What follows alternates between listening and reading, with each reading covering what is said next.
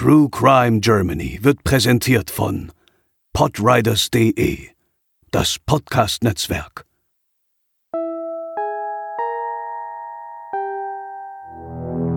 Hannover, 1924, mitten in der Weimarer Republik.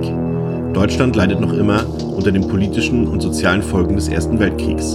Doch eine Nachricht wird zu einer großen Schlagzeile, weit über die Stadtgrenzen Hannovers hinaus. Dutzende junge Männerleichen, mindestens 24 an der Zahl, ermordet, zerstückelt. Der Täter? Die Presse bezeichnet ihn als Vampir, Werwolf, Kannibale oder als Schlechter, der das Fleisch seiner Opfer verkauft. Heute bei True Crime Germany Fritz Hamann.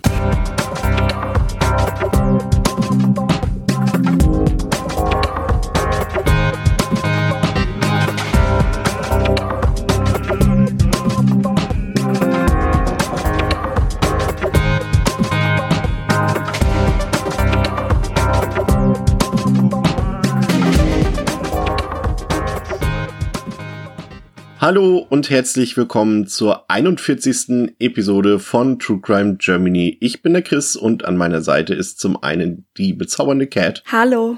Der wundervolle Dominik. Hallochen. Und der wunderschöne Stefan. Moin. Ja, wir haben eine etwas längere Pause uns gegönnt, da euch ja wahrscheinlich nicht entgangen ist, dass wir da draußen gerade eine besondere Situation haben durch, durch den Coronavirus und durch die Ausgangssperre, Quarantäne, wie auch immer man es nennen will, die aktuell vorherrscht und auch vor uns beziehungsweise unserem Privatleben nicht Halt gemacht hat. Aber wir sind nun wieder für euch da und haben euch mit Fritz Hamann einen neuen Fall mitgebracht, den wir euch eben schon kurz angeteasert haben und der im Übrigen sogar ein Wunschfall von euch ist. Unter anderem Berthe hat sich den Fall gewünscht.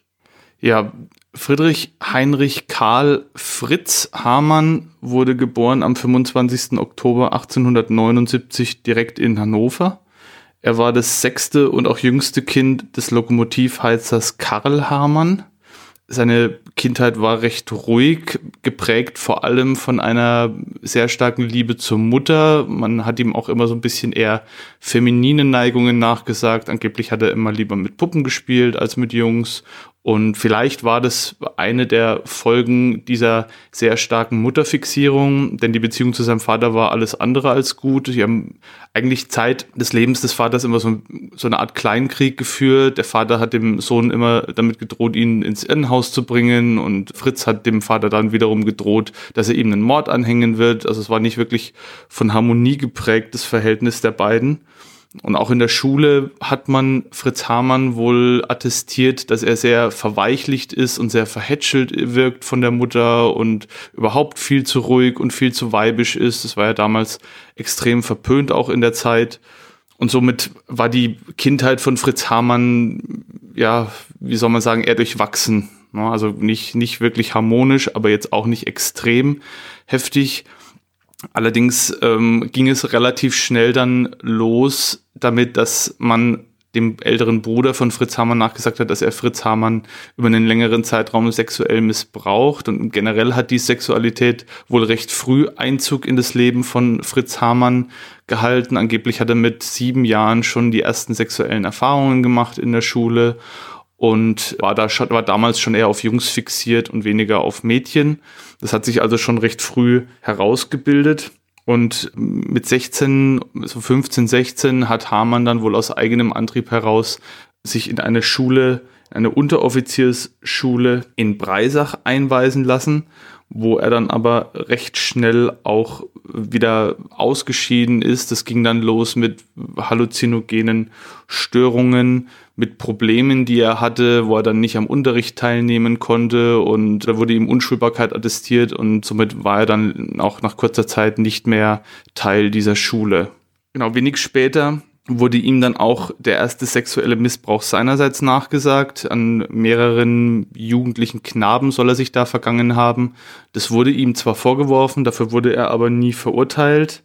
Dafür wurde er dann relativ kurz nach seinem Ausscheiden aus dieser Unteroffiziersschule in ein Sanatorium oder wie man damals sagte, Irrenhaus in Hildesheim eingewiesen und da begann dann eine lange Karriere oder eine lange Laufbahn an geistigen Beeinträchtigungen. Man attestierte Hamann dort unheilbaren Schwachsinn, manchmal auch beschrieben als krankhafte Störung der Geistestätigkeit. Und da wollen wir noch einmal auf die Definition eingehen, denn was da auf jeden Fall vorangestellt werden muss, ist, dass das Wort Schwachsinn im Duden mittlerweile als medizinisch veraltet aufgeführt wird, und zwar als veralteter Ausdruck für eine geistige Behinderung. Im deutschen Wörterbuch Ende des 19. Jahrhunderts war das noch ein bisschen anders. Dort wurde Schwachsinn als Mangel an Empfindung und Verstand beschrieben. Es sollte aber allen klar sein, dass das heute natürlich ein abwertender Ausdruck ist, der auch aus diesem Grund nicht mehr benutzt wird. Der Fachausdruck lautet Oligophrenie. Und hierbei handelt es sich um einen bereits angeborenen oder eben in frühester Kindheit erworbenen Intelligenzdefekt, beispielsweise eben durch Gehirnschäden. Die Oligophrenie gliedert sich in verschiedene Formen, die dann je nach Ausprägung unterschieden werden. Es gibt dort insgesamt drei Stufen. Was besonders ist, ist aber, dass der Begriff in der Rechtswissenschaft noch in Gebrauch ist. Es heißt beispielsweise im Paragraph 20 des Strafgesetzbuches zur Schuldunfähigkeit wegen seelischer Störungen ohne Schuld handelt, wer bei Begehung der Tat wegen einer krankhaften seelischen Störung, wegen einer tiefgreifenden Bewusstseinsstörung oder wegen Schwachsinns oder einer schweren anderen seelischen Abartigkeit unfähig ist, das Unrecht der Tat einzusehen oder nach dieser Einsicht zu handeln. Schwachsinn umfasst hierbei also verschiedene Stufen der Intelligenzschwäche oder Intelligenzminderung, was dann auch mit einer Minderung der kognitiven Leistungsfähigkeit einhergeht. Und das kann eben zu Schuldminderung führen, wenn dadurch die Einsicht in das Unrecht oder das Unerlaubte fehlt. Also nochmal zusammengefasst, der Begriff existiert heute so nicht mehr in der Medizin, ist zumindest nicht mehr gebräuchlich, im Rechtswesen hingegen schon. Hamann flieht dann nach kurzer Zeit aus dieser Einrichtung in die Schweiz, verdingt sich eine Zeit dort als Hilfsarbeiter und hält sich mit Gelegenheitsjobs über Wasser und wird später sogar auch wieder Soldat, aber auch das ist wieder nicht von langer Dauer. Schon 1902 wird er erneut in ein Sanatorium eingewiesen und dort wird dann endgültig festgestellt, dass er für den Militärdienst nicht mehr tauglich ist und es geht weiter mit weiteren Diagnosen in die Richtung geistige Beeinträchtigungen. Die Diagnose jetzt lautet hebephrene Schizophrenie. Wir haben in unserem Reboot des Jokze-Falls ja bereits kurz angesprochen, was Schizophrenie ist. Es handelt sich dabei um eine psychische Erkrankung aus der Gruppe der Psychosen und das Krankheitsbild kann dabei so unterschiedlich sein, dass man gemeinhin auch von Schizophrenien spricht. Also es gibt nicht nur die Schizophrenie, sondern es gibt sehr viele Untergruppen davon. Und eine Verlaufsform davon ist eben die Hebephrenie. Wie bei der Diagnose des Schwachsinns wird sie zunehmend historisch wahrgenommen. Es ist zum Beispiel 2013 auch passiert, dass sie aus dem amerikanischen Diagnosesystem DSM-5 entfernt wurde, weil sie eben als nicht mehr zeitgemäß gilt. Wir haben uns einmal die Definition von einem Dr. Ewald Hecker angeschaut aus dem Jahre 1871, der die Hebephrenie erstmals definierte. Und er sagte, dass diese Form generell im Anschluss an die Pubertät auftritt, was der Name ja auch schon verrät, und dann zu einer, Zitat, eigentümlichen Form des Schwachsinns überleitet. Womit die beiden Diagnosen, die Hamann bis zu diesem Zeitpunkt gestellt werden, ja auch irgendwie wieder zusammenfinden. Symptome sollen Hacker zufolge Traurigkeit und Bedrücktheit sein, wechselnde Wahnvorstellungen, aber im Kontrast zu dieser Trauer auch eine Heiterkeit, die manchmal auch unkontrolliert ausbricht, eine Art albernes Handeln. Dazu kommen dann formale Denkstörungen, wie beispielsweise das Abweichen von der logischen Satzbildung oder wenn ein gewisses Thema angesprochen wird, das Beharren auf diesem. Also man kommt immer wieder zu dem einen Punkt der Unterhaltung zurück. Dazu kommen dann eben Halluzinationen, die bei Hamann ja aufgetreten sind und so etwas wie anfallartige Aufregung. Was für einen Fall wie unseren besonders wichtig ist, ist auch eine Art der Abstumpfung in Bezug auf Gefühlsregung. Die stehen eben im Gegensatz zu den heiteren Momenten, in denen es aber auch zu unangemessenen Situationen kommen kann. Beispielsweise, wenn der Betroffene in überstarkes Lachen ausbricht, obwohl die Situation eigentlich gerade eher das Gegenteil erfordern würde oder gemeinhin in dieser Situation ein anderes Verhalten angemessener wäre. Es wird auch von einer Art scheinpubertierendem Verhalten gesprochen, das dem Betroffenen aber gar nicht bewusst ist. Okay, du hast es ja gerade schön beschrieben. Ich denke, mit dieser Diagnose dürfte auch klar sein, warum Fritz Hamann nach dieser Zeit keine wirkliche Verwendung mehr gefunden hat, weder im Militärbereich noch in einem anderen Beruf, wie man ihn in dieser Zeit halt vorgefunden hat. Er wurde dann ja mehr oder weniger erwerbsunfähig und dienstunfähig und somit Anfang 20 schon Frührentner. Und damit begann dann auch wahrscheinlich eine logische Schlussfolgerung daraus seine Karriere als Kleinkrimineller auch schon inklusive homosexueller Kontakte zu Ausreißern, zu Heimkindern, also zum unteren Rand der Gesellschaft damals schon. Und ja, diese Zeit hat er eben damit verbracht, sich in diese Delikte verwickeln zu lassen, Hehlerei, ähm, Diebstahl und so weiter. Er wurde da auch mehrfach dafür verurteilt und hat dann auch in der Folge daraus den Großteil des damals beginnenden Ersten Weltkrieges im Gefängnis verbracht und war dann natürlich auch durch seinen Ausschluss aus dem Militärdienst nicht in der Lage, irgendwo dort eingesetzt zu werden, war somit ja weggesperrt für diese Zeit.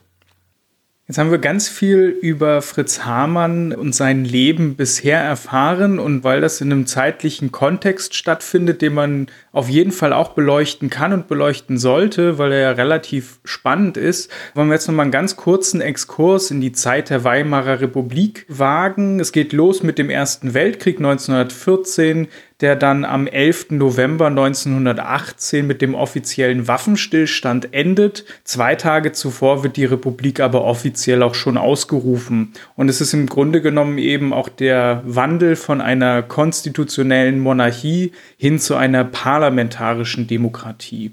Und gerade diese politischen Verhältnisse sind auch in der Zeit und dem Wirken von Hamann relativ bedeutsam. Vielleicht auch noch mal als Hintergrundinfo der erste Staats- oder das erste Staatsoberhaupt Oberhaupt war eben Friedrich Ebert von der SPD, der als Reichspräsident eben auftrat. Vor 101 Jahren fand dann auch oder ein bisschen länger ist es schon her, vielleicht noch ein paar Tage oder Wochen, die ersten Wahlen statt, wo die SPD 37,9 Prozent der Stimmen enthielt. Wir haben die Zentrumpartei, die eben das katholische Deutschland widerspiegelte mit 19,7 Prozent der Stimmen, die DDP, die Deutsche Demokratische Partei mit 18,5 Prozent, also ganz knapp dahinter. Das war eine linksliberale Partei.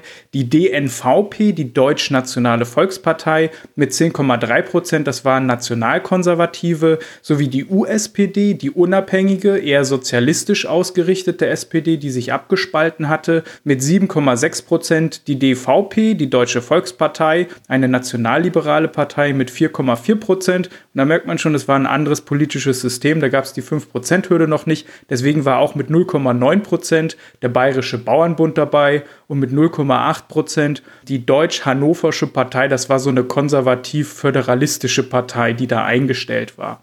Und man muss sich jetzt diese Verhältnisse so vorstellen, dass man aus der Zeit des Krieges kam, dass die Konfliktlinien so waren, dass die eher Linken und Linksliberalen der SPD vorgeworfen haben, durch diesen Machtantritt quasi mit den alten Eliten zusammenzuarbeiten und mit der eigenen Arbeiterbewegung eigentlich den Bruch vollzogen zu haben. Auf der anderen Seite war es so, dass die Rechten und Nationalisten eben in diesem oder in dieser Republik und auch in den Anhängern der Republik die Kriegsniederlage dahinter vermutet haben, beziehungsweise dem auch ganz klar die Schuld daran gegeben haben, was ja dann auch später zur der berühmten Dolchstoßlegende geführt hatte. Es gab in der Zeit politische Unruhen, es gab immer wieder Putschversuche. Zum Beispiel 1920 gab es den Kapp-Putsch durch Freikorpse, die eigentlich nach dem Versailler Vertrag schon verboten sein sollte. Es gab den Ruhraufstand. Also die Arbeiterschaft hat sich teilweise eben auch da bewaffnet. Es waren sehr unruhige Zeiten, weil die politische Lage eben sehr fragil war.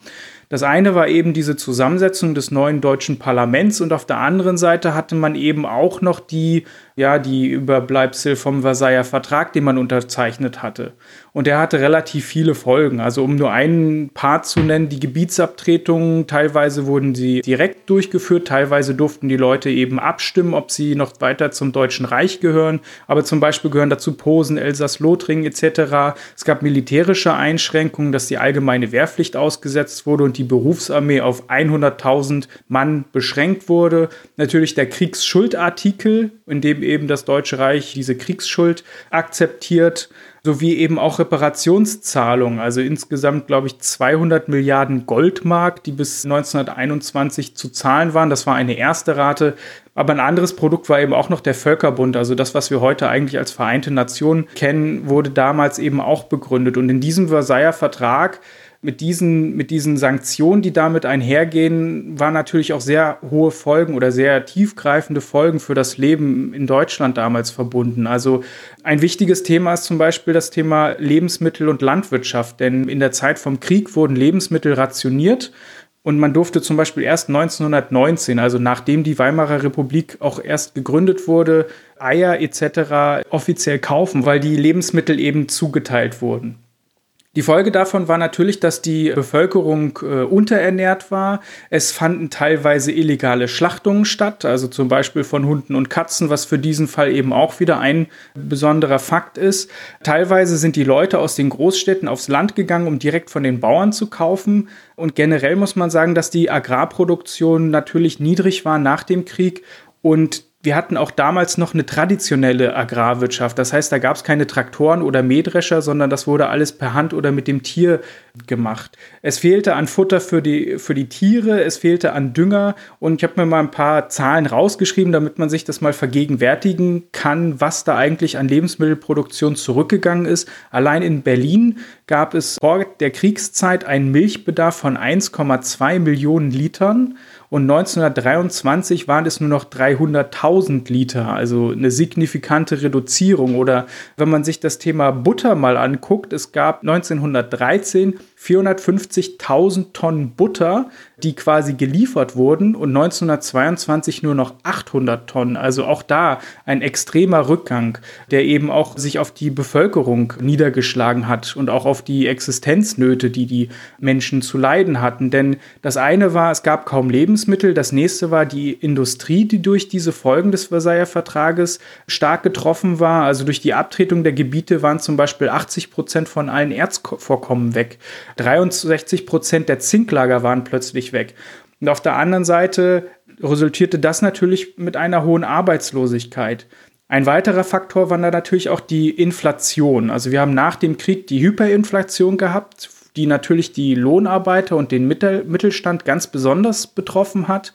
Durch die Kriegsschulden und die Zinszahlung, die man eben leisten musste, plus die Reparationszahlung für den Krieg, war der Schuldenberg eigentlich riesengroß. Man hat Stellen rationalisiert, im Beamtenbereich gespart. Und diese Situation, was die Inflation betrifft, trifft nämlich genau in dieser Zeit von Hamann eben auch seinen Höhepunkt. Mit 1923 ist das absolute Inflations Jahr, wo es sehr viele Bettler einfach gab und wo zum Beispiel 100 Billionen Markscheine gedruckt wurden. Das heißt, die Leute mussten teilweise mit Schubkarren voller Geld in den Su oder Supermarkt gab es nicht, aber in ihren kleinen Konsum oder in ihren Lebensmittelmarkt gehen, um eben ganz einfache Dinge zu kaufen. Das heißt also, die Leute konnten sich eigentlich gar nichts leisten und erst 1924 mit der Währungsreform wurde diese Problematik verhindert oder dem entgegengetreten. Es gab aber auch andere politische und gesellschaftliche Dinge, die sich verändert hatten, vor allen Dingen im kulturellen Bereich, auch, auch im Bereich der Arbeit. Es wurde der acht Stunden Arbeitstag eingeführt sodass es zu, zum ersten Mal eigentlich für die Lohnarbeiter möglich war, dass sie am öffentlichen Leben teilhaben konnten.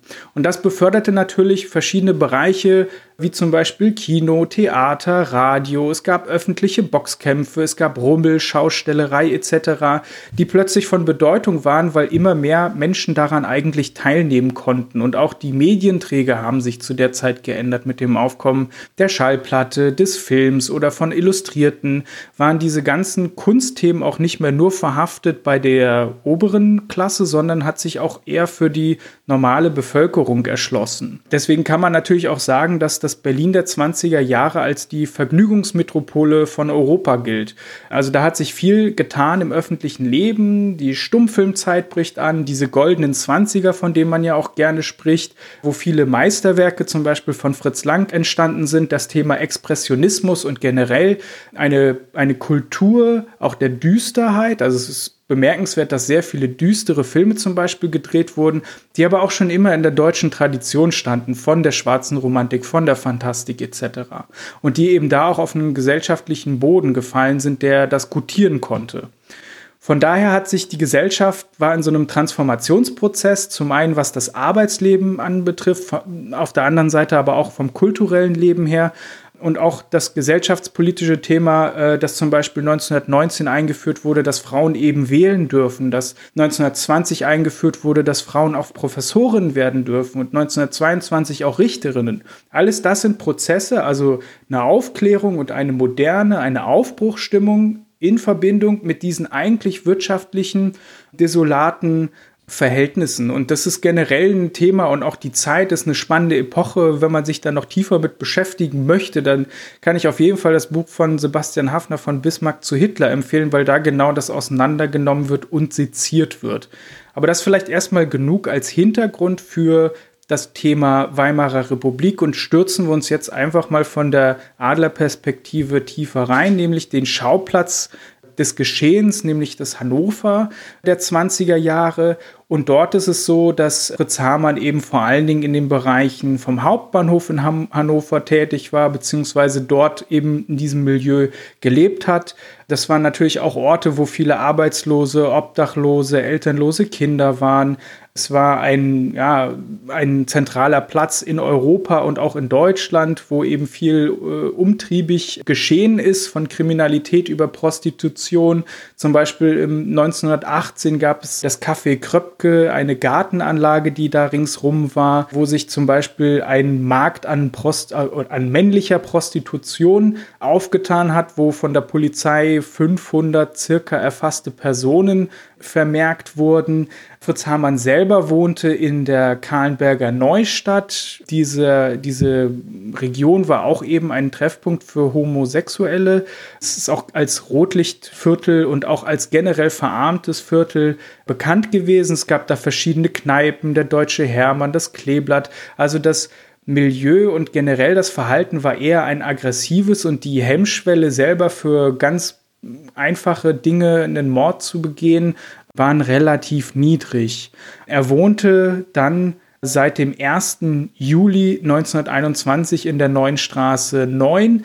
Das waren aber auch alles sehr gedrängte Wohnungen, eher so Bretterverschläge, das Klosett auf dem Hof, was völlig üblich war. Hinter seinem Haus war der Fluss, die Leine, die auch noch eine Rolle spielen wird, zu der er aber keinen direkten Zugang hatte, sondern eigentlich immer durchs Haus durch musste und hat sein Zimmer auch an Kleinkriminelle untervermietet. Das führte dann irgendwann dazu, dass 1922 seine Wirtin das Zimmer gesperrt hatte, weil da eben viele Dinge passiert sind, inklusive Messerstechereien. Und er, als er dann aus dem Zuchthaus im März 1922 kam, das Zimmer so vorgefunden hat, dass die beiden Untermieter, Grans und Witkowski, den kompletten Hausstand eigentlich verhökert hatten und zu Geld gemacht hatten, sodass er dann im 9. Äh, Juni 1923 in die Rote Reihe gezogen ist, eine sieben Quadratmeter große Bodenkammer bezogen hatte und im Erdgeschoss befand sich da noch eine Schankwirtschaft. Danke, Stefan, für die sehr bildliche Beschreibung des damaligen Umfelds. Ich glaube, als jemand, der jetzt in der Neuzeit geboren ist, kann man sich überhaupt nicht vorstellen, wie es ist, in einer Welt groß zu werden oder in einer Welt zu leben, die mit den Folgen eines, eines Weltkrieges, des sogenannten Weltenbrandes, wurde ja immer wieder genannt, zu kämpfen hat. Und wenn wir uns da mal so ein bisschen reinversetzen, eine Zeit des Umbruchs, wie du gerade schon beschrieben hast, viel Unsicherheit, viel Arbeitslosigkeit auch.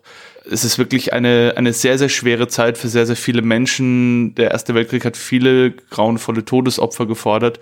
Und in diesem Umfeld wird nun ein Fritz Hamann aus dem Gefängnis entlassen und hier an diesem Punkt ist die erste, man kann schon fast sagen, Wende in Fritz Hamanns Leben zu verzeichnen, denn er wird trotz seiner kleinen kriminellen Vergangenheit und trotz seiner geistigen Schwierigkeiten, Störungen, Beeinträchtigungen, wie man immer es nennen möchte, von der Polizei als Spitzel engagiert. Also man nennt das im, im umgangssprachlichen äh, damals oder in der damaligen Sprachgebrauch, des damaligen Sprachduktus sagt man Vigilant oder Agent Provocateur dazu.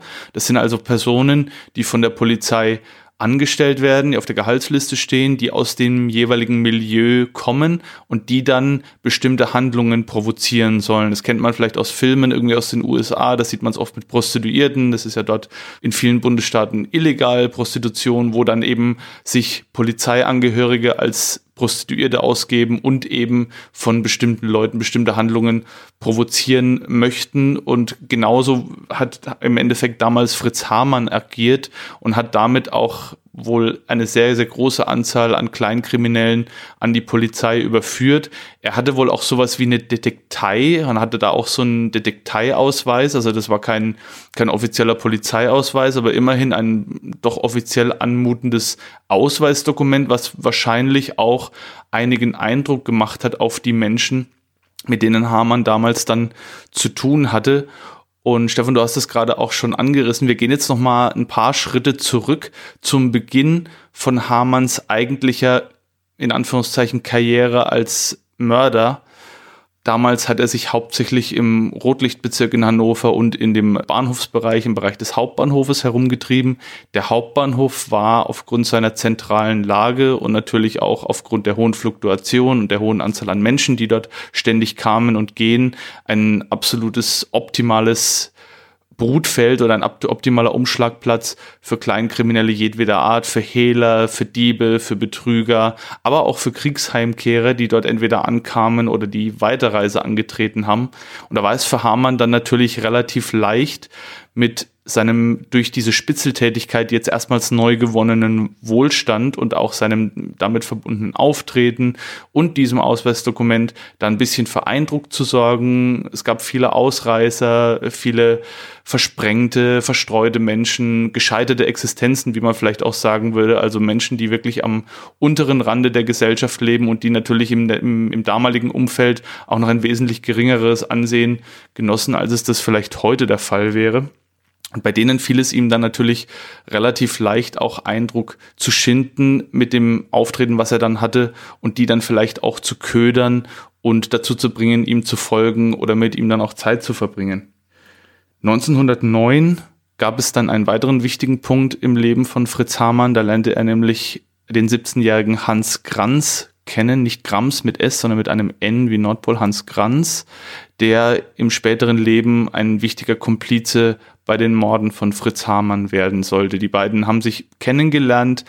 Angeblich war deren Beziehung auch weniger von Sexualität geprägt als mehr von Zärtlichkeit. Also die beiden lagen dann so kuschelnd im Bett, so kann man sich es vielleicht vorstellen, und haben weniger auf der sexuellen Ebene miteinander harmoniert, als vielmehr einfach auf der ja fast schon wie, ein, Liebespaar im Endeffekt. Also die, da muss es wohl auch wirkliche Zuneigung gegeben haben und beide konnten sich wohl etwas geben, was sie bis dahin dann vermisst haben.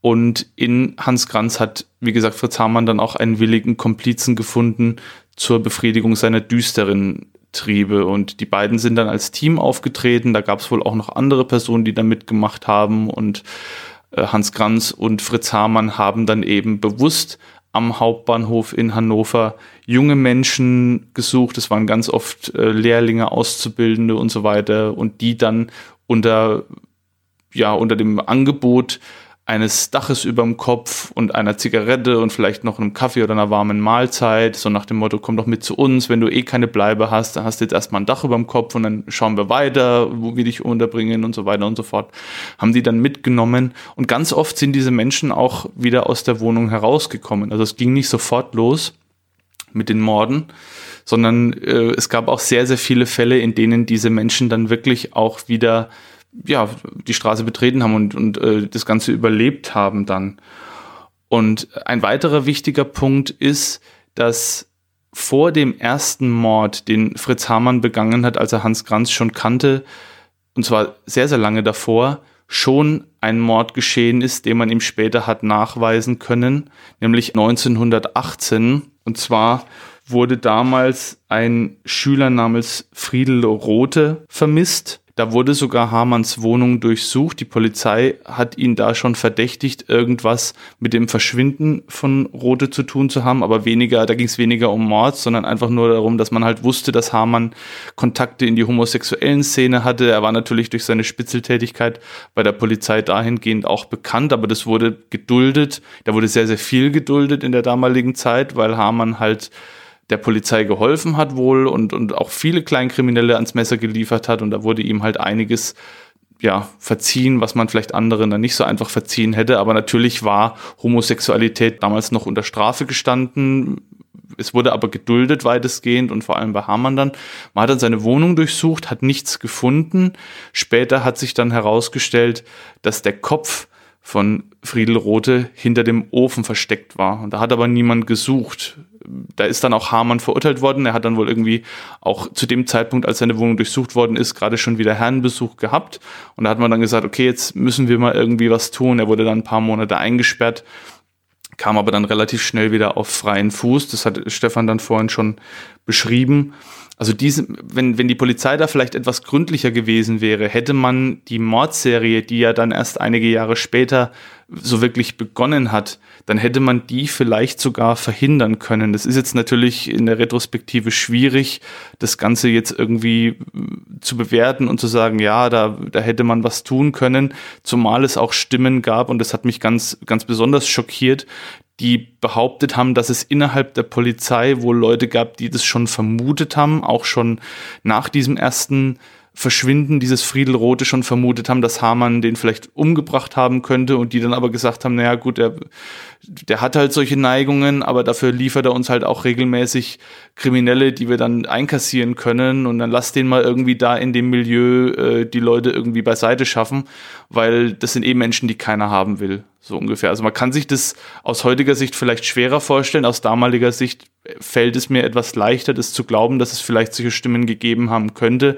weil eben das Ansehen dieser Puppenjungs, wie sie genannt worden sind, also dieser männlichen Stricher, Ausreißer und so weiter, sehr, sehr, sehr gering war und diese Menschen halt wirklich keine Lobby hatten und keine Fürsprecher hatten und wirklich auch oft einfach mehr oder weniger sowas wie, wie freiwild oder vogelfrei dann waren. Ne? Also es ist schwierig, wie gesagt, aber man kann sich schon vorstellen, dass die Polizei zum einen deswegen vielleicht weniger gründlich mit den Ermittlungen war, aber zum anderen natürlich auch aus Eigenschutz, weil was hätte es für ein, für ein Bild in die Öffentlichkeit ergeben, wenn ein Spitzel oder ein äh, Vigilant, der jetzt schon seit längerer Zeit für die Polizei tätig ist und wohl auch mit, mit halboffiziellen Ausweispapieren durch die Gegend läuft, wenn der als Mörder oder als grausamer Mörder entlarvt wird.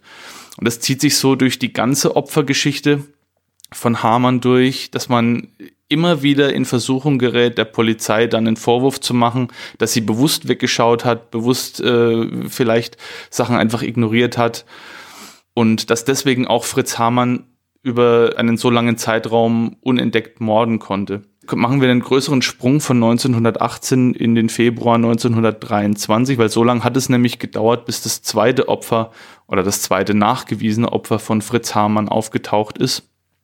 Und da hat sich dann auch sein Modus operandi so ein bisschen etabliert. Also ich habe gerade schon angesprochen, es war seine Masche, diese Personen, die auch oft sehr angreifbar waren, auch oft körperlich geschwächt waren und sich gar nicht so richtig wehren konnten gegen seine Avancen, die sich auf dem Hauptbahnhof in Hannover zu suchen oder im Rotlichtbereich und die dann unter einem Vorwand oder unter dem Vorwand der, der, der Fürsorge seinerseits in seine Wohnung zu locken und dort mit ihnen teilweise mit Einvernehmen, teilweise ohne Einvernehmen. Das lässt sich heute auch sehr, sehr schwierig nachweisen, was da genau gelaufen ist. Es wird teils von Vergewaltigung gesprochen, teilweise auch von einvernehmlichem Geschlechtsverkehr.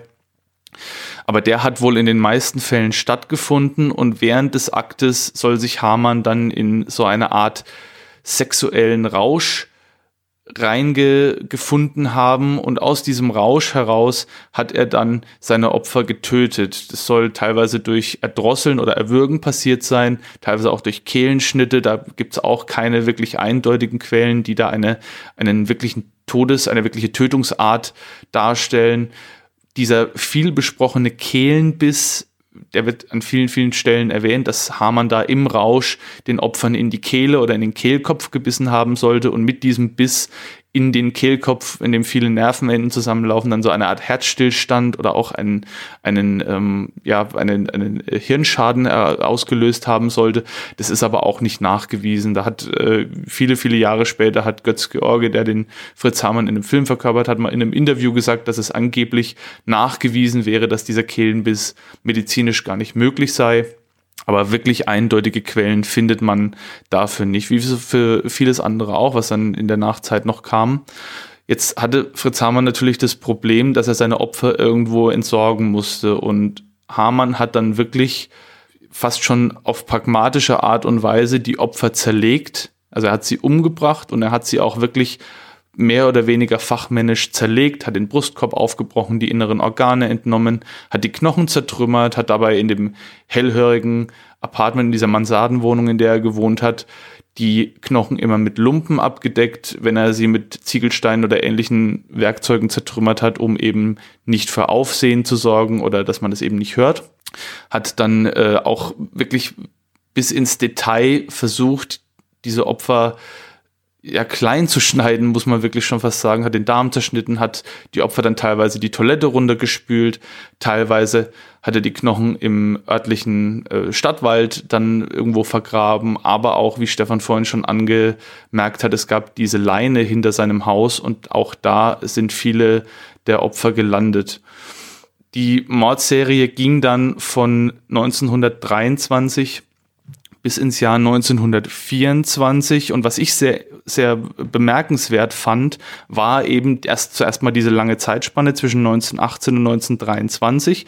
Das wird ja von Kriminologen oft damit begründet, dass die Tat an sich oder die erste Tat weil das Gefühl noch neu ist zum Morden und weil der Rausch des Mordes dann auch noch viel, viel stärker ist und viel länger anhält, dass diese Menschen dann erstmal über einen längeren Zeitraum in Anführungszeichen befriedigt sind und dass sich der Drang zu töten erst später wieder einstellt.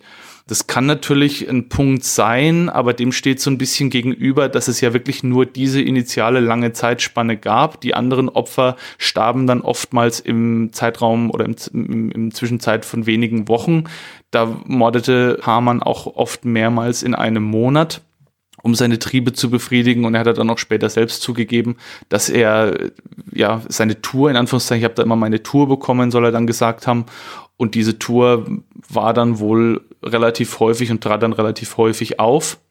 Es wurde ihm dann auch vorgeworfen, dass das Fleisch dieser Opfer nicht nur im örtlichen Wald oder im Klo oder in der Leine gelandet ist, sondern dass er dieses Fleisch auch teilweise selbst verzehrt oder teilweise auch verkauft haben soll. Natürlich war Fleisch in der damaligen Nachkriegszeit absolute Mangelware und somit wird es da sicherlich Abnehmer gegeben haben, die das gerne genommen haben, vor allem unter dem Vorwand, dass es halt eben kein Menschenfleisch ist. Das hat er natürlich nicht dazu gesagt, aber dafür gibt es auch keine Nachweise. Es ist sehr, sehr oft behauptet worden das haben sich die Medien damals zunutze gemacht, da hören wir dann noch später noch ein bisschen was drüber, aber das wurde ihm nie nachgewiesen. Letzten Endes, was ihm nachgewiesen wurde, ist, er hat die Opfer umgebracht, er hat sie zerstückelt, er hat sie teilweise verbrannt, eingegraben, in die Leine geworfen oder das Klo runtergespült. Also er hat mit größer, größter Menschenverachtung die geschundenen Leiber seiner Opfer bis ins Detail zerstört, kann man schon so sagen. Ob dem Ganzen dann auch wieder ein, ein Drang vorausging oder ob er das vielleicht auch gemacht hat, wie es viele Mörder ja tun, um diese absolute Machtausübung über sein Opfer zu haben, um das Opfer quasi vollständig vom Erdboden auszulöschen. Da ziehen ja wohl viele Mörder oder viele Serienmörder auch ihre Befriedigung daraus. Das konnte nie wirklich final nachgewiesen werden. Da hat er sich meines Wissens auch nie wirklich so ausführlich dazu geäußert. Aber letzten Endes war der Drang wohl stark genug, um im Zeitraum von 1923 bis dann in den Juni 1924 mindestens 27 Menschen zu töten oder sagen wir mal mindestens 24 Menschen zu töten. Darüber lautete dann auch die Anklageschrift. Inoffiziell waren es an die 30 und die ihm, die ihm mehr oder weniger nachgewiesen werden konnten. Für die konnte er nicht komplett verurteilt werden, aber die wurden ihm nachgewiesen. Und die Dunkelziffer könnte aber doch deutlich höher sein. Also wenn man bedenkt, wie hoch die Frequenz auch teilweise war, speziell im Oktober 1923 allein hat er vier Menschen umgebracht. Das waren alles größtenteils Arbeiter, Lehrlinge, Gesellen, Handwerker, also wirklich Leute auch, die aus diesem Bereich dann kamen und die eben in dieser Nachkriegszeit oft ohne Arbeit und ohne Tätigkeit waren. Und ja, wenn man sich das so vor Augen führt, dann merkt man schon oder dann fällt es einem leichter zu glauben, dass da durchaus auch wesentlich mehr Menschen den Tod gefunden haben können. Und das letzte Opfer, wie gesagt, war dann im Juni 1924 oder das letzte nachgewiesene Opfer, Opfer war im Juni 1924 dann Erich de Vries, der Bäckergeselle oder ein Bäckergeselle, den er dann angeblich umgebracht hat und der dann ja mehr oder weniger auch zur Überführung von Fritz Hamann als Mörder dann geführt hat.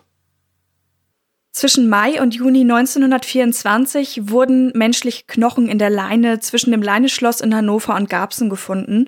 Dominik hat gerade schon erwähnt, dass einige Opfer ihren Weg in die Leine fanden.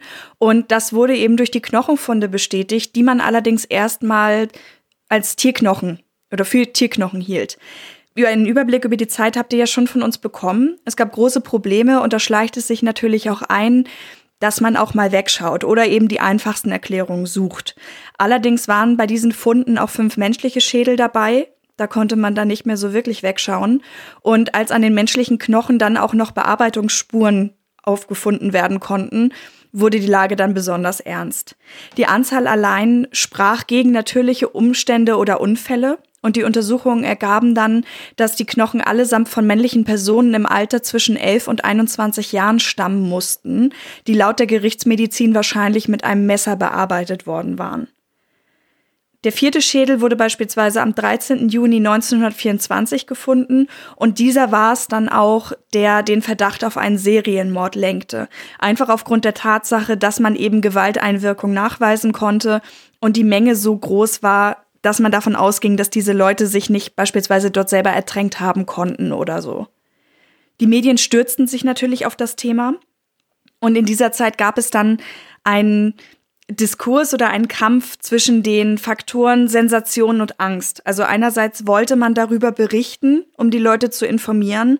Andererseits war eine solche Meldung natürlich auch super dafür geeignet, damit Geld zu machen.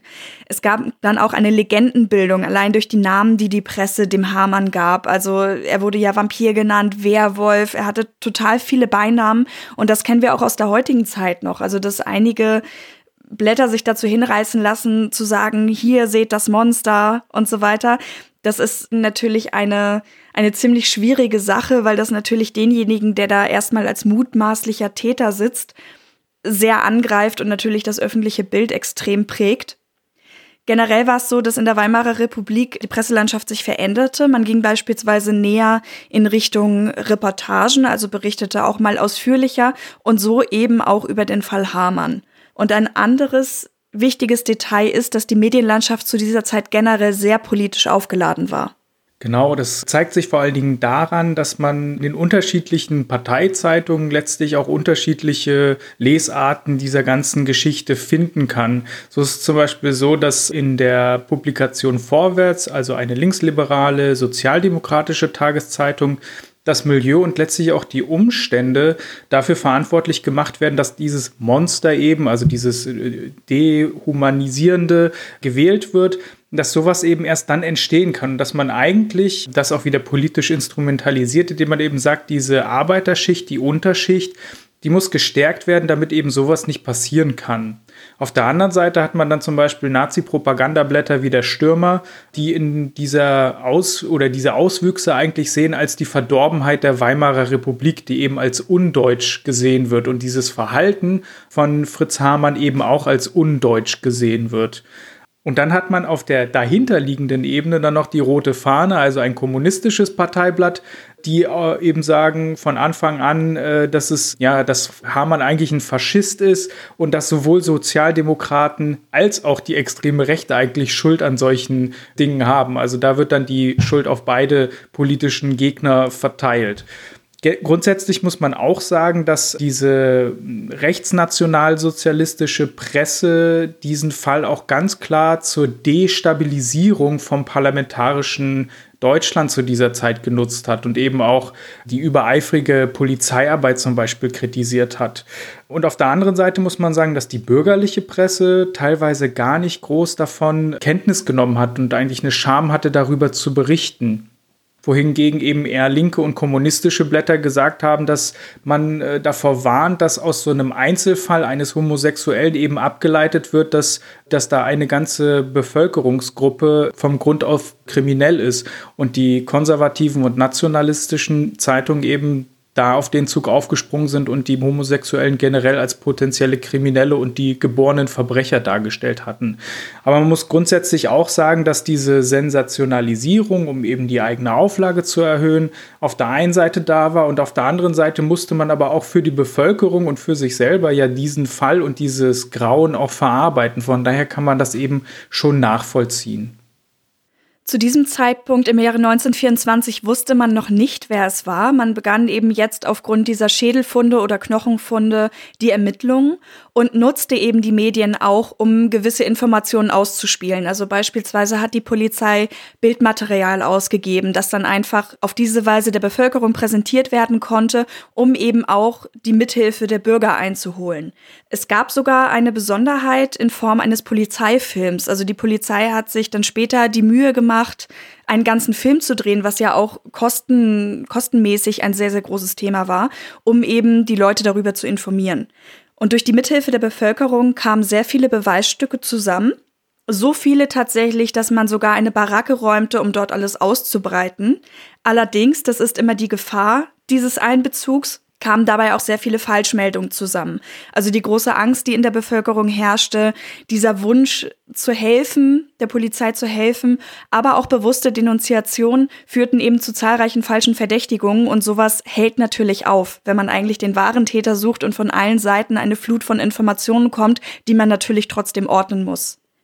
Die Mordkommission vermutete aufgrund des gleichen Geschlechts und auch des ähnlichen Alters der Opfer einen homosexuellen Täter, wofür die Polizei zu der Zeit in der Stadt 30 Männer, zu denen auch Hamann gehörte, bekannt waren. Die Zahl soll sich im Laufe der Ermittlungen auf über 600 erhöht haben. Ein Kriminalbeamter erinnerte sich, dass Hamann bereits 1918 in Verdacht gestanden hatte, zwei junge Männer getötet zu haben. Das hat Dominik auch schon kurz angesprochen. Die Ermittlungen blieben damals allerdings ergebnislos und so auch die im Juni 1924, obwohl man Hamann sogar ab dem 17. Juni überwacht hatte. Das Blatt wendete sich dann allerdings ein paar Tage später, am 22. Juni. Da bedrohte Hamann einen Jugendlichen im Hauptbahnhof und wurde daraufhin inhaftiert. Die Polizei durchsuchte einen Tag später seine Wohnung und fand dabei Blutspuren, die unter anderem auch an diversen blutbefleckten Kleidungsstücken zu finden waren. Dem Aussehen nach vermutete man recht schnell, dass es sich durchweg um die Kleidung junger Männer handelte. Und man befragte Hamann natürlich dazu, der einfach sagte, ja, er hätte halt sehr starkes Nasenbluten gehabt. Und so wären die Blutspuren überall in der Wohnung zu finden und eben auch auf der Kleidung. Er wurde dann weiter in Haft gehalten und tagelang vernommen und am 29. Juni legte er dann ein Teilgeständnis ab, das er aber am nächsten Tag wieder rief. Er sagte dazu, dass er durch körperliche Misshandlung dazu genötigt worden war zu gestehen. Seine Haft wurde verlängert, aber man musste natürlich prüfen, ob das jetzt der Wahrheit entsprach, was er sagte. Und dass das stimmte, wurde spätestens 1961 durch das Tagebuch bzw. die Memoiren eines Kriminalbeamten bestätigt, der in einigen Quellen auch als zuständiger Polizeiinspektor bezeichnet wird. Ob dieser damit eher reumütig umging oder stolz auf diese Tat war, ist je nach Quelle unterschiedlich, aber die Aufzeichnungen zeigen auf jeden Fall, was mit Hamann in der Zelle passiert ist. Und zwar hatte man auf die Ecken der Zelle Bretter oder in die Ecken der Zelle Bretter installiert und unter der Decke Schädel mit rot verkleideten Augenhöhlen aufgestellt, die dann von hinten ausgeleuchtet wurden, sodass Hamann sie also jederzeit sehen konnte. Und man legte dann die Gebeine der Opfer in einen Sack außerhalb seiner Reichweite und erzählte ihm, dass die Seelen der Verstorbenen ihn holen würden, wenn er nicht gestünde. Das ist definitiv Psychoterror. Und abseits von diesem kam es wohl auch vor, dass Beamte ihn schlugen. Hier sagt eine Quelle, dass diese fallunkundig waren, das heißt offenbar einfach nicht mit dem Fall zu tun hatten.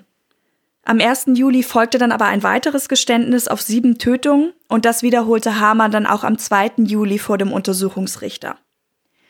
Am 5. Juli wurde dann der Wasserstand der Leine durch ein Wehr vom Verkehrsamt Hannover gesenkt, um zu überprüfen, ob man dort weitere Knochen finden würde, und das tat man. Es kamen insgesamt 300 menschliche Knochenstücke zum Vorschein, die mindestens 22 Personen zugeordnet werden konnten.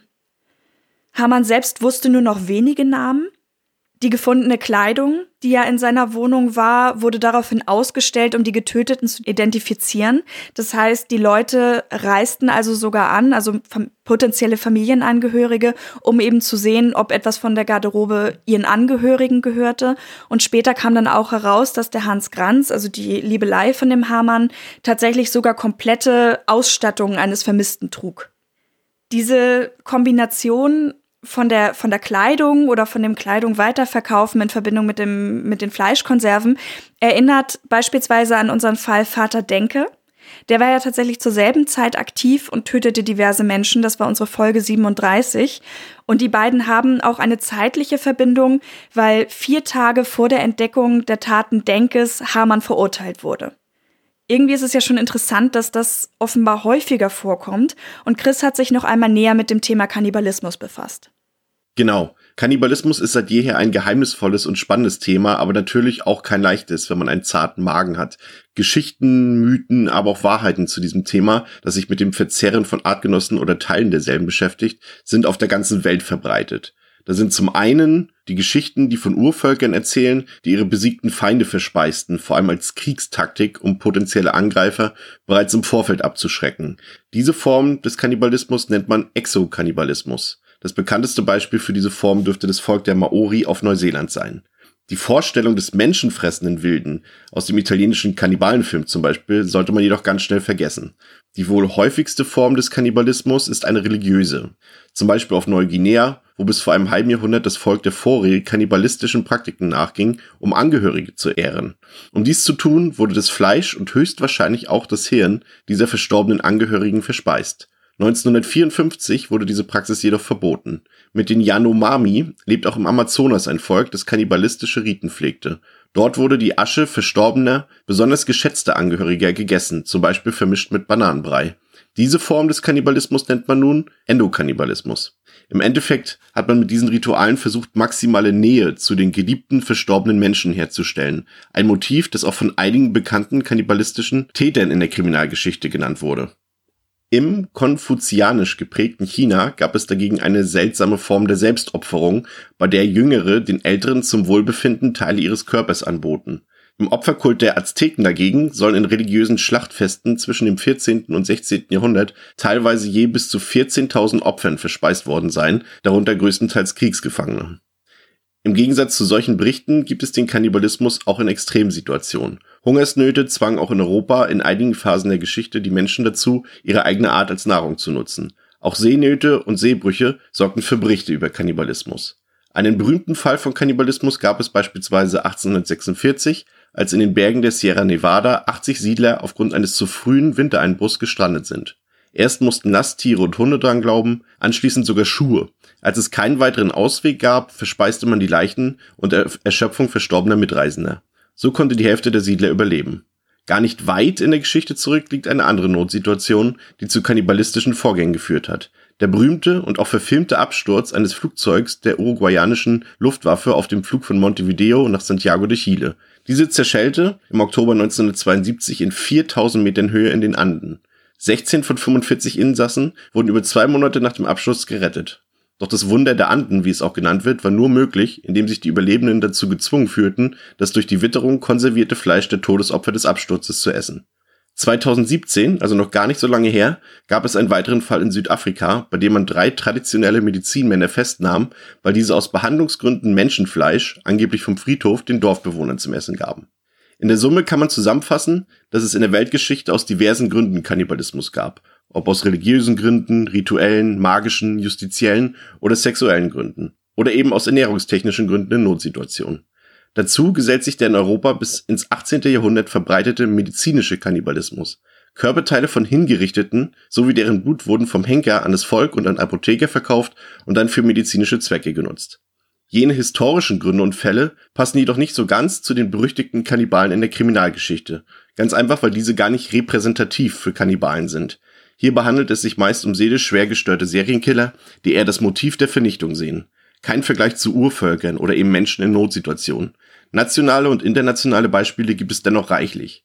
In Deutschland machte vor allem zu Beginn des 20. Jahrhunderts Karl Denke von sich reden, als er 31 Menschen getötet hat und das Fleisch verspeiste oder auf dem Wochenmarkt an den Mann brachte. Mehr zu diesem Fall erfahrt ihr, wie Cat bereits erwähnt hat, in Episode 37. Auch den Kannibalen von Rothenburg haben wir bereits in Episode 3 behandelt. Dieser tötete und verspeist angeblich mit Einverständnis sein Opfer und wurde zu lebenslanger Haft verurteilt. Nicht ganz so bekannt war Bernhard Oehme, die Bestie von Chemnitz. Oehme tötete seine Schwester und aß ihr Fleisch, laut eigenen Angaben aus purer Gier nach Fleisch. Öme sei hemmungslos verfressen gewesen und hat sogar noch in der Haft nach dem Fleisch der Schwester verlangt und bot den Beamten an, davon zu kosten. 1982 wurde zudem der Menschenfresser von Duisburg, Joachim Kroll, verurteilt. Kroll, der auch vor Kindern keinen Halt machte, tötete bis zu 14 Opfern, verspeiste diese zum Teil. Vermutlich ein Fall, den wir auch in Zukunft hier vielleicht noch besprechen könnten. Auch international gab es weltberühmte Fälle, wie jene der Serienmörder Jeffrey Dahmer, dem Kannibalen von Milwaukee oder Ed Gein. Die klassischen und vermutlich allen, die sich für True Crime interessieren, bekannten Fälle eben. Weitaus weniger bekannt ist dagegen Issei Sagawa, der in Japan schon fast ein Popstar ist und mit seiner Geschichte reich wurde. Sagawa tötete während eines Studienaufenthalts in Paris die Holländerin René Hartefeld, verging sich an ihrer Leiche und aß Teile davon. Sagawa wurde zwischenzeitlich sogar nach Deutschland eingeladen, um von Roger Williamson interviewt zu werden. In einem Interview mit der Weiß erklärte Sagawa 2009, dass er einfach nur reinbeißen und schmecken wollte. So wie sich ein normaler Mann von einem Mädchen angezogen fühle und es küssen wolle, so ist das Essen für ihn einfach nur eine Erweiterung. Man will dem Mädchen so nah wie möglich sein. Die Lust auf das Küssen entstamme denselben Instinkten nach seiner Meinung. Man wolle jemanden probieren und schmecken. Er selbst wolle gar nicht töten. Das Töten sei aber das notwendige Hindernis, um zu essen. Das Buch mit seinen Briefen über die Taten wird zum Bestseller. 320.000 verkaufte Exemplare in weniger als einem Monat. Sagawa wird zum Star, schreibt Novellen, Essays, Kolumnen, tritt in Talkshows, Kochshows oder Pornos gar auf, teilweise mit Anspielung an seine Verbrechen. Ein weiterer japanischer Kannibale war Tsutomu Miyazaki, der sogenannte Otaku-Killer, der zwischen 1988 und 1989 vier Mädchen im Alter zwischen vier und sieben Jahren tötete und zwei dieser Opfer auch verzehrte. Der Koreaner Yo Chung-yul tötete 21 Menschen, mehrheitlich Prostituierte und reiche alte Männer. Drei Opfer wurden verbrannt, mindestens elf verstümmelt. Er selbst gab an, die Leber einiger Opfer gegessen zu haben. Die Gründe für seine Taten waren Hass auf Frauen, reiche Menschen und die Gesellschaft. In Russland prägten gar drei Serienkiller die nationale Kriminalgeschichte. Der sibirische Tiger, genannte Alexander Nikolajewitsch Spesizev, der gemeinsam mit seiner Mutter zwischen 1991 und 96 mindestens 19 Frauen und Mädchen gefangen nahm, vergewaltigte, folterte und ermordete. Die Mutter zerstückelte anschließend die Opfer, kochte diese und verfütterte das Produkt an den Hausamt oder teilweise an andere gefangene Frauen. Auch Alexei Wassiljewitsch Sukletin erlangte mit seinen Taten traurige Berühmtheit in der Sowjetunion. Der auch Kannibale von Kasan genannte Mörder ermordete gemeinsam mit einer Komplizin Anfang der 80er Jahre sieben Frauen, darunter auch Kinder. In einem besonders schlimmen Fall tranken Sukletin und seine Komplizin Shakirova das Blut des Opfers aus der Kehle, während dieses noch am Leben war. Der Ripper von Rostov, Andrei Romanowitsch Chikatilo, ist wohl der bekannteste russische Serienmörder. Zwischen 1978 und 1990 tötete er mindestens 53 Menschen, darunter hauptsächlich Kinder und Jugendliche. In Waldgebieten vergewaltigte er die Wehrlosen, stach Augen aus, schnitt Geschlechtsteile ab, schlitzte Bäuche auf. Danach verzehrte er der Kannibale Teile seiner Opfer. So sehr diese Fälle des Kannibalismus auch schockieren und auch euch schockieren, so wie uns schockieren, in Deutschland selbst ist das Essen von Menschenfleisch tatsächlich kein Tatbestand nach dem Strafrecht. Ja, harter Tobak. Danke, Chris. Der Verzehr ist nicht strafbar, die Tötung zu diesem Zwecke natürlich schon. Und wie gesagt, auch jetzt im Hinblick darauf, dass wir uns jetzt dem Prozess widmen, bei Fritz Hamann wurde, wie gesagt, nie nachgewiesen, dass er das Fleisch gegessen oder eben auch an andere verkauft hat. Das war eben auch eine Legende, bei der wir heute nicht sagen können, ob sie stimmt oder nicht. Der Prozess wegen der Tötungen lief vom 4. bis 19. Dezember 1924 mit 14 Verhandlungstagen und aus dem wurde ebenso wie aus dieser Sensationsmeldung an sich ein großes Schauspiel gemacht. Also man verkaufte sogar Eintrittskarten für je eine Stunde, damit die Leute sich da reinsetzen konnten, um diesen Prozess zu verfolgen. Die Anklage lautete auf Ermordung von 27 Menschen zwischen 1918 und 1924 und Fritz Hamann gestand erstmal neun davon. Er stufte zwölf weitere als möglich ein und bestritt sechs, von denen konnte ihm allerdings laut den Ermittlern fünf nachgewiesen werden und das Gericht akzeptierte nachher drei als erwiesen. So kam man eben auf die finale Zahl von 24 Opfern. Generell wurde vermutet, auch das haben wir schon kurz angeschnitten, dass die Dunkelziffer von den Verbrechen sehr hoch war, da die Umstände, eben diese Armut, die komplette Krise, die zu der Zeit herrschte, für gesellschaftliches Chaos sorgten und Angehörige der verschwundenen Jugendlichen auch erst viel zu spät aktiv wurden, indem sie eben die Jugendlichen als verschwunden erkannten. Also der Schritt von, der ist bestimmt bald wieder da, bis, oh Gott, da ist wirklich was passiert, dauerte zu der Zeit einfach. Es gibt ein berühmtes psychiatrisches Gutachten vom Psychologen Ernst Schulze, das unter anderem auch als die Hamann-Protokolle veröffentlicht wurde und das auch die Basis des Spielfilms Der Todmacher mit Götz George und Jürgen Hensch ist. Der Psychologe untersuchte Hamann von Juli bis September 1927 und sah in ihm eine pathologische Persönlichkeit, erklärte ihn aber trotzdem für voll zurechnungs- und schuldfähig. In diesen Protokollen, um das kurz anzureißen, wird insgesamt klar, wie eng der Geschlechtsakt und die Gewalt bei Hamann ineinandergreifen und eben auch ineinander übergehen. Sehr detailliert wird darin zum Beispiel das Zerteilen der Leichen beschrieben oder eben auch die zeitliche Ebene, also wie lange diese ganzen einzelnen Schritte gedauert haben. Aufsehen erregte die bereits genannte Verbindung zur Polizei, die eben offenbar auch zum Nichtverfolgen von Hinweisen und zur verspäteten Bearbeitung geführt hat. Also auch hier warf man der Polizei vor, ihn aufgrund seiner Funktion irgendwie gedeckt zu haben. Und besonderes Aufsehen erregte dabei, dass, als man damals den ersten Verdacht hatte, dass Hamann jemanden umgebracht haben könnte, eine Hausdurchsuchung stattfand. Und man suchte damals nach einem Jungen und rückte eben wieder ab, als dieser nicht aufzufinden war. Hamann selber sagte aber während des Prozesses, dass der Kopf des Jungen sich die ganze Zeit, also während die Polizei vor Ort war, in einem Koffer in seiner Wohnung befunden hatte. Er wurde teilweise im Laufe des Prozesses sehr explizit und da ist es natürlich kein Wunder, dass die Angehörigen der Opfer aufgrund solcher Tatsachen und Schilderungen vom Täter selbst sehr emotional wurden und eben auch nochmal die Polizei angriffen. Beispielsweise soll Hamann mehrfach in den Gerichtssaal gerufen haben, ja, glauben Sie denn, dass es Spaß macht, einen Menschen umzubringen? Und er sagte dann auch, ob es nun 16 oder 27 Opfer gewesen seien oder vielleicht auch 30, das mache doch im Endeffekt gar keinen Unterschied. Man möge ihm ruhig auch noch weitere ungeklärten Taten zuschreiben, denn wären die ja quasi gelöst. Also er hat es so ein bisschen nonchalant abgetan. Ob das jetzt Attitüde war oder ob ihm das wirklich egal war, können wir natürlich heute nicht sagen. Aber das vor Gericht zu sagen, wenn es um die Fälle geht und die Angehörigen da sind, ist natürlich schon sehr, sehr hart. Der Journalist und Philosoph Theodor Lessing behandelte diese Themen auch öffentlich und erklärte eben, was während des Prozesses passierte, kritisierte dabei aber eben auch die Befragung vor Gericht und wurde daraufhin am elften Tag vom Prozess ausgeschlossen. Ein Zitat von ihm sagt, dass kaum jemals ein bedeutender Prozess unfähiger, kleinlicher und törichter geführt worden war. Er schrieb daraufhin ebenfalls ein Buch, Hamann, die Geschichte eines Werwolfs, und macht darin deutlich, wie korrupt die Polizei und wie gewalttätig die Weimarer Republik an sich war.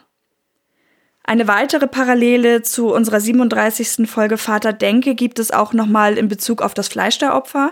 Hamann hatte ja mit Fleischkonserven gehandelt und so entstand eben auch die Legende, er hätte Wurst aus den Leichen gemacht und weiterverkauft. Man wusste beispielsweise, dass er Fleisch an die Restaurantbesitzerin von nebenan verkauft hatte. Er selbst bestritt aber eben, dass er Menschenfleisch gegessen hatte und es konnte im Endeffekt auch niemand eine nachweisbare Quelle liefern. Er nannte dabei jemanden, der Schlachter Karl hieß, also einfach eine unbekannte Person, die wohl irgendwie an dem Ganzen mitgewirkt hatte, aber die konnte nie ermittelt werden. Und die Proben, die man genommen hatte, wurden tatsächlich auch nie mikroskopisch untersucht. Das heißt, man hat sie dann pauschal als Schweinefleisch erklärt und vielleicht fehlt auch deswegen der Nachweis, ob er eben Menschenfleisch verkaufte oder nicht. Im Endeffekt kam es zu einem Todesurteil wegen 24-fachen Mordes und es wurde mit 24-facher Todesstrafe bestraft. Und wie immer wurde diese vom Justizminister auf Begnadigung zu lebenslanger Haft geprüft, aber aufgrund der Opferzahl und des jungen Alters der Opfer gab es eben keine Begnadigung. Hamann hat das Urteil mit dem Zitat angenommen, ich will geköpft werden, das ist ein Augenblick, dann habe ich Ruhe. Auf die Frage des Psychiaters, der ihn zur Guillotine begleitet hat, ob er noch irgendwas zu sagen hätte, antwortete Hamann wohl einfach lapidar Köppen und damit fertig. Ein Trivia-Fakt ist noch, dass es in der Zeit auch einige Reformvorschläge gab und einer betraf beispielsweise den Paragraphen 175, der Homosexualität als Straftatbestand sieht. Und man hatte eigentlich überlegt, die Strafe für gleichgeschlechtliche Handlungen unter Erwachsenen aufzuheben, aber der Fall Hamann soll dazu beigetragen haben, mit seiner öffentlichen Wirkung, dass das eben nicht geschah und Homosexualität ein Straftatbestand blieb. Genau, und es ist nicht das einzige Thema, was im Rahmen vom Strafgesetzbuch in dieser Zeit überlegt werden sollte. Wir erinnern uns, die Weimarer Republik war eigentlich eine Zeit der Aufklärung, wo es äh, in die Moderne ging. Und auch das Thema Todesstrafe sollte eigentlich hinterfragt werden, denn das kam eben auch noch aus einem Strafgesetzbuch aus der Kaiserzeit, was grundsätzlich hinterfragt und überarbeitet werden sollte. Und das Pikante ist eigentlich, dass es 1922 sogar schon einen fertigen Entwurf gab, der es vorsah, diese Todesstrafe eben abzuschaffen. Nachdem der Fall aber eingetreten war, haben sich viele der Befürworter von diesem Gesetzesvorschlag dann davon zurückgezogen, weil die Bevölkerung und weil die Mehrheit in der deutschen Bevölkerung eben gesagt hat, aber wie soll man denn sonst mit solchen Monstern umgehen? Man muss die ja hinrichten. Von daher ist es eigentlich auch wieder da was, wo nicht die Zeit das Thema bedingt hat, sondern das Thema unmittelbaren Einfluss eigentlich auf die Weimarer Republik und auch auf die Modernisierungsprozesse gehabt hat. Es gab dann noch einen weiteren Prozess, und zwar den Mittäterprozess gegen Hans Granz. Der kam zustande, weil Hamann seine frühere Liebschaft in den eigenen Verhören schwer belastet hatte. Er sagte aus, dass seine Liebschaft eben im Oktober 1919 zu ihm gezogen war und ihm Jungen zugeführt haben soll. Er wurde dann parallel zu Hamann wegen Anstiftung zum Mord zum Tode verurteilt. Und dieses Todesurteil wurde erst aufgehoben, als Hamann einen 30 Seiten langen und entlastenden Brief schrieb, und es eben zu einer Wiederaufnahme kam. Hamann sagte darin, dass er sich verraten gefühlt hatte und dass er es eben Granz heimzahlen wollte, aber vor Gott könne er diese Lüge nicht rechtfertigen. Das Urteil wurde dann im Januar 1926 wegen Beihilfe zum Mord zu zwölf Jahren Zuchthaus ohne Anrechnung der Untersuchungshaft abgeändert. Man nahm zwar an, dass er von den Morden wusste, aber man konnte es ihm eben nicht nachweisen. Kranz kam dann 1937 auch ins Zuchthaus in Celle und wurde im selben Jahr noch ins KZ Sachsenhausen verlegt, wo er letztendlich erst 1945, also im Grunde sieben Jahre nach dem Verbüßen seiner Haftstrafe, befreit wurde. Es konnte außerdem nicht geklärt werden, ob es weitere Mitwisser gab, abseits von ihm. Die Vermutung liegt natürlich nahe, weil die Wohnräume sehr eng waren. Man muss irgendwie das Klopfen gehört haben, es war sehr hellhörig und die Geräusche blieben ebenso nicht verborgen, wie auch einige Nachbarn sagten, nackte Knaben am Fenster, die man eben bei Hamann gesehen hatte. Und einige Nachbarn sollen tatsächlich auch mal mit Fleisch zur Polizei gegangen sein, um zu prüfen, ob es sich um Menschenfleisch handelte. Und sie sagten eben auch, dass es da ganz viele Klamotten gäbe und Jungen, die eben quasi ins Haus reingegangen wären, aber nicht mehr herausgekommen waren. Und zudem war eben der Abort auch mal verstopft. Und das Hämmern hat gestört. Also es gab auf jeden Fall jede Menge Indizien, oder Spuren, die, man, die in die richtige Richtung hätten lenken können. Aber sicherlich hatte Hamann Ausreden, um das Misstrauen zu dämpfen, und die Beschwerden wurden schlichtweg nicht ernst genommen. Hamann selber wurde dann am 15. April 1925 hingerichtet. Er war zu dem Zeitpunkt 45 Jahre alt und das geschah unter Ausschluss der Öffentlichkeit im Hof des Gerichtsgefängnisses in Hannover durch ein Fallbeil. Sein Kopf wurde dann dem Hirnforschungsinstitut in München zur Verfügung gestellt und dort stellte man fest, dass Hamann wohl tatsächlich eine Hirnhautentzündung gehabt hatte. Das kann zu Hirn- und Wesensveränderungen führen und eben beispielsweise auch zur Intelligenzminderung. Also irgendwie doch passend zu den Diagnosen, die ihm gestellt wurden.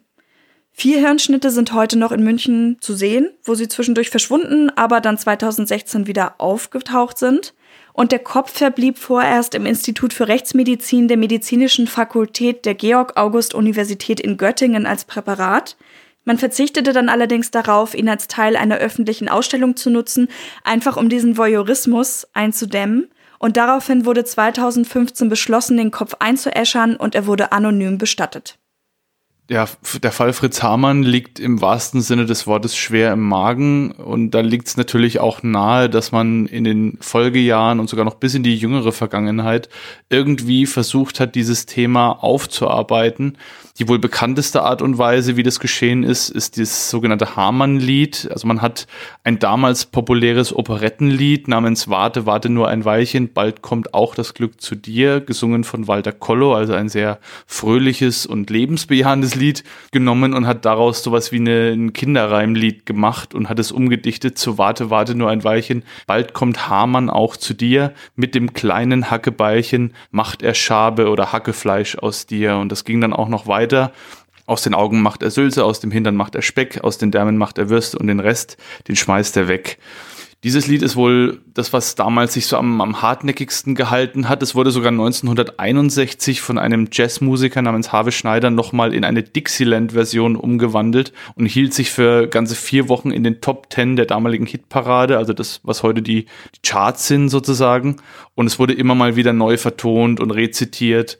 Und schon damals, also kurz nachdem oder eigentlich während des Wirkens von Fritz Hamann, hat der Regisseur Fritz Lang dieses umgedichtete Liedchen in seinem Film M, eine Stadt sucht einen Mörder aufgegriffen und hat daraus einen Kinderreim gemacht. Da wurde jetzt nicht die Geschichte von einem schwulen Mörder, sage ich jetzt einfach mal, verfilmt. Das wäre wahrscheinlich zur damaligen Zeit auch recht schwierig gewesen. Man hat dann ein anderes Tabu genommen und hat einen Kindermörder aus Fritz gemacht und auch die Darstellung des Mörders in diesem Film war deutlich angelehnt an die jetzt äh, von uns viel besprochenen psychischen und geistigen Störungen von Fritz Hamann. Also das war relativ leichter Parallelen zu ziehen. Das sind so die deutlicheren Einflüsse, die Fritz Hamann auf die popkulturelle Geschichte dann hatte.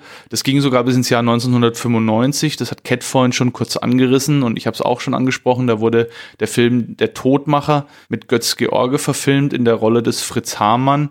Und da wurde eben dann diese, äh, was Cat vorhin schon gesagt hat, diese Hamann-Protokolle, die wurden da als Grundlage genommen und es war eigentlich mehr so ein Kammerspiel von drei Männern in einem Raum und einer davon war eben Hamann wo er dann interviewt worden ist und dann aus seinem Leben berichtet hat. Wurde gar nicht viel mehr gezeigt, also es war wirklich eigentlich gar kein, gar kein Spielfilm in dem Sinne. Der Film war aber relativ populär damals, als er rauskam und war auch aufgrund des Darstellers natürlich in aller Munde und hat auch einige Preise bekommen und gilt gemeinhin als sehr sehenswert. Wenn man sich den heute anschauen will, dann kann man den also vielleicht auch heute noch ganz gut gucken.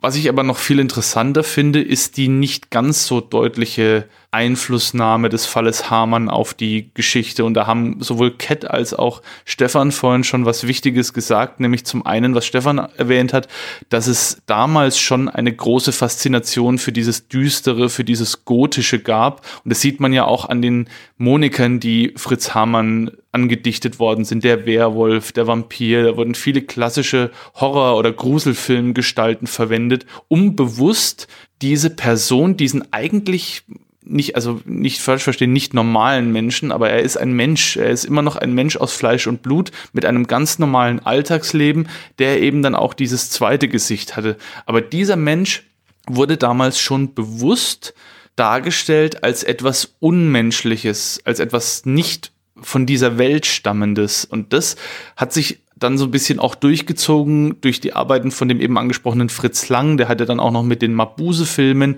es ging das dann auch in eine ähnliche Richtung. Der Film Metropolis ist auch sehr düster. Also, wenn man so will, hat Fritz Hamann da wohl schon wesentlich mehr auch beeinflusst und demgegenüber gab es einfach auch in der Bevölkerung diese Faszination für dieses Düstere. Und was Cat auch vorhin schon gesagt hat, es hat es natürlich erschwert bei den Ermittlungen, dass eben viele Menschen sich Fritz Hamann nicht als einen normalen Menschen vorgestellt haben, sondern in deren Köpfen ist ein Bild entstanden eines, ja, eines, einer Fantasiegestalt, eines Werwolfs oder eines Vampirs.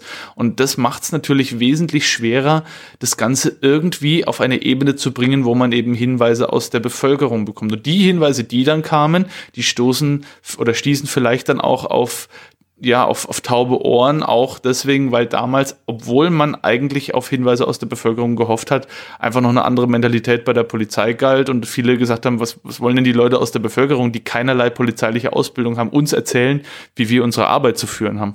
Also das hat, da hat viel zusammengewirkt. Der Nährboden, den wir vorhin schon ausreichend beleuchtet haben, der für die Geburt in Anführungszeichen dieses Serienmörders ge gesorgt hat, der war so, so günstig, wie, wie er nur hätte sein können für, für die Taten, um eben diese so lange unentdeckt zu lassen, aber natürlich auch so ungünstig, wie er hätte sein können für die Opfer. Und die Faszination dieses Falls ist bis heute ungebrochen und vor allem in Hannover auch äh, hört man immer mal so wieder, wenn man sich mit dem Fall beschäftigt, eine Prise Hamann kann nie schaden, wenn man irgendwo für Aussehen sorgen will oder wenn man irgendwelche Einschaltquoten oder Hörerquoten oder Leserquoten steigern will. Der findet immer mal wieder Anklang und wird auch mehr oder weniger so sporadisch eingestreut. Recht makaber, wie ich finde, aber ja, die Entmenschlichung hat ja schon relativ schnell mit diesem Lied auch stattgefunden. Von daher ein, ein Fall, der die Leute bis heute beschäftigt und der vielleicht auch euch da draußen beschäftigt. Und deswegen nochmal der Aufruf, meldet euch gerne, wenn ihr vielleicht auch Theorien habt zu diesem von mir vorhin angesprochenen langen Zeitraum zwischen dem ersten Mord von Fritz Hamann und der eigentlich beginnenden Mordserie dann oder wenn ihr vielleicht noch andere Bereiche habt aus der popkulturellen Welt oder generell aus eurem Bereich, wo ihr sagt, da findet man immer mal wieder Anleihen an Fritz Hamann oder mich beschäftigt der Fall vielleicht besonders, weil kommt da gerne auf uns zu, schreibt uns auf unsere Social Media Kanäle in die Kommentare, schreibt uns Nachrichten. Wir freuen uns da immer, da von euch zu hören und wie ihr diesen Fall aufnehmt und wie ihr den Mörder oder den Menschen Fritz Hamann seht. Und wer von euch sich die ganzen Informationen gebündelt vielleicht noch einmal live anschauen möchte, das Polizeimuseum in Niedersachsen hat tatsächlich auch das Thema Fritz Hamann ausgestellt. Das heißt, wenn ihr dem mal einen Besuch abstattet, könnt ihr die ganzen Informationen auch noch mal selber nachlesen. Und das soll es für heute gewesen sein. Vielen Dank, dass ihr zugehört habt, auch wenn es heute etwas länger wurde. Aber ich glaube, der Fall Fritz Hamann gibt einfach auch so viel Material her. Ihr hört uns ja auch gerne zu. Von daher sollte das kein Problem sein. Wie Dominik eben schon gesagt hat, checkt unsere Social Media Kanäle aus. Twitter, Instagram besonders mittlerweile und auch auf Facebook. Da gibt es eine Seite und es gibt eine Gruppe, in der ihr euch austauschen könnt, zusammen mit uns, gemeinsam mit uns. Also schaut da mal rein. Ansonsten hören wir uns beim nächsten Mal wieder. Bleibt bitte gesund bleibt zu Hause. Und das war's für heute bei TrueCon Germany mit Chris, Kat, Stefan und Dominik. Auf Wiederhören. Macht's gut. Tschüss. Ciao.